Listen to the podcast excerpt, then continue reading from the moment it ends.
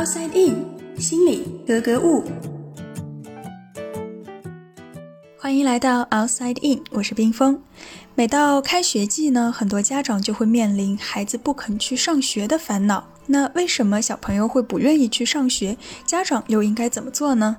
今天呢，我们还是来听听国家心理咨询师职业培训专家讲师张华老师，他会有什么好办法告诉我们。张老师您好，很多人好像小时候都会有过不肯上学这么一个阶段，尤其是呃，比如说我们现在去幼儿园门口看，就好多孩子都不肯进去。对，他们害怕上幼儿园，是害怕这个陌生的环境吗？可能要分年龄吧，比如说新入学的幼儿园和已经在幼儿园待过一两年的这些孩子们，或者上小学的孩子们、上中学的学生们不肯上学，它的影响因素一定是不一样的，当然解决的办法也不一样。那对于刚才你说到的这个幼儿园的孩子啊，尤其是第一次入园，那这个问题主要是聚集在分离焦虑的问题上，因为一个孩子他一生之中他有很多面临分离的场景，比方说。妈妈一直小的时候陪着我，到妈妈突然间要去上班，这是面临一个分离。那比如说幼儿园，我要上幼儿园了，以前一直在家里同家人相处，被他们照顾，突然间要进到一个陌生的幼儿园，这个时候分离对我来说是一种很焦虑、很恐惧的事情。所以这个时候的不肯上学，可能主要是一种入园焦虑。关于入园焦虑呢，我们有很多种解决的办法。比方说，有一些幼儿园就比较好，他呢在招收一些学生之前，在这些学生。正式的入园开始上学之前，他们会举办一些这种家庭孩子的这种活动，比如说每一周你来我们园玩一次、玩两次，这样一来呢，让孩子有一个逐渐对幼儿园的适应的过程，以及对这个幼儿园不陌生。那再加上呢，家长配合着不停的去说哇，幼儿园多好玩，不停的给孩子去谈幼儿园。那这个时候呢，这孩子可能就更容易在将来之后去进到这个幼儿园上学的时候，避免这样一个情况。那再者说呢，和家长也有关系。很多时候孩子不肯去上学啊，尤其进到幼儿园门口不肯进去。其实有些时候你会看到，不光是孩子不肯进去，也是家长不肯离开。啊，对。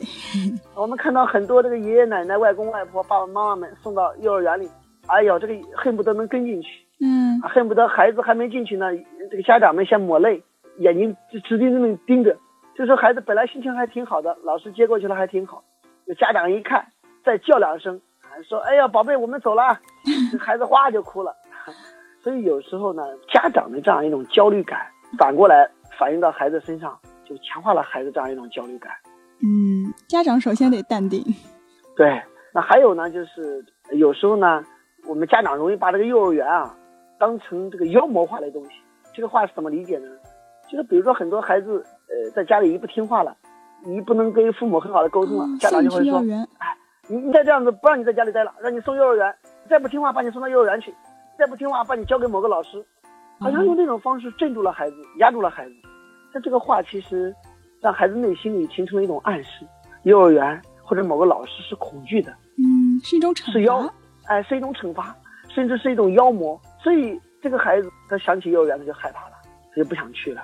那稍微大一点呢，比如说上小学了，一说开学了，哦哟，我不愿意去学校。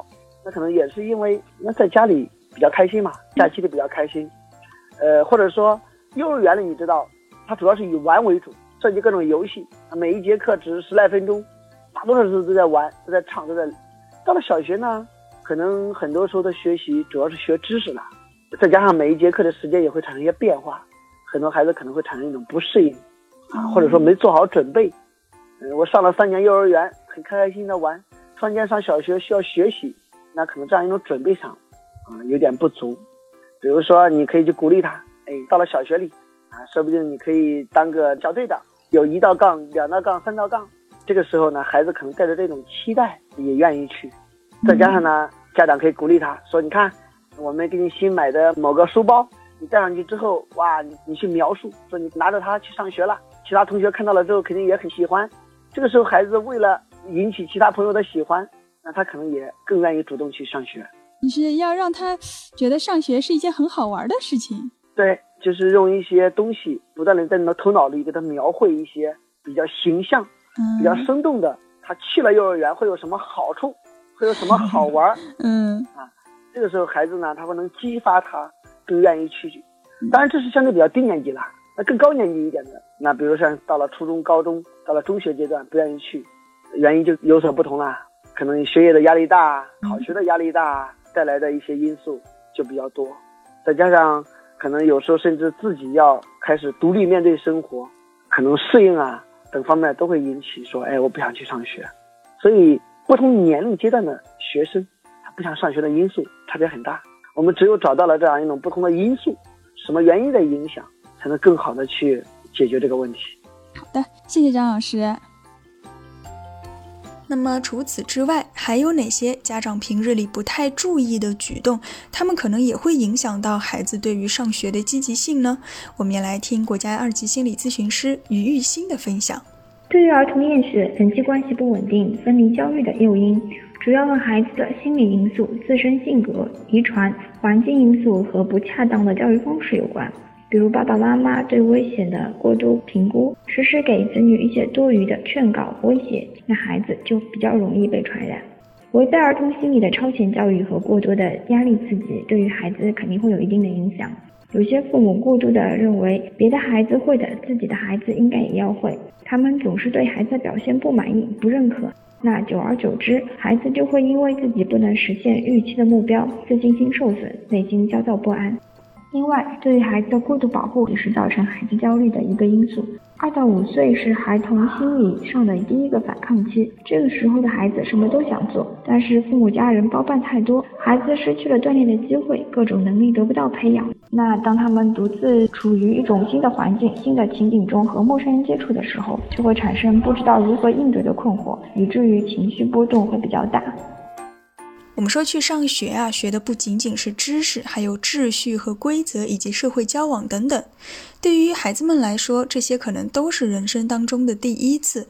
哪怕他们可能已经上了初中、高中，但是对于高考的压力，或者到了大学之后一下子环境的改变，这些对他们来说可能都是第一次。所以害怕、焦虑也都是正常的反应。给一点时间，他们都会慢慢的适应。但是在适应的过程当中，我们需要注意意的是如何引导，使得他们可以真心的接受接下来将要面对的事情，而不是。被迫执行，探索大脑，理解内心，outside in。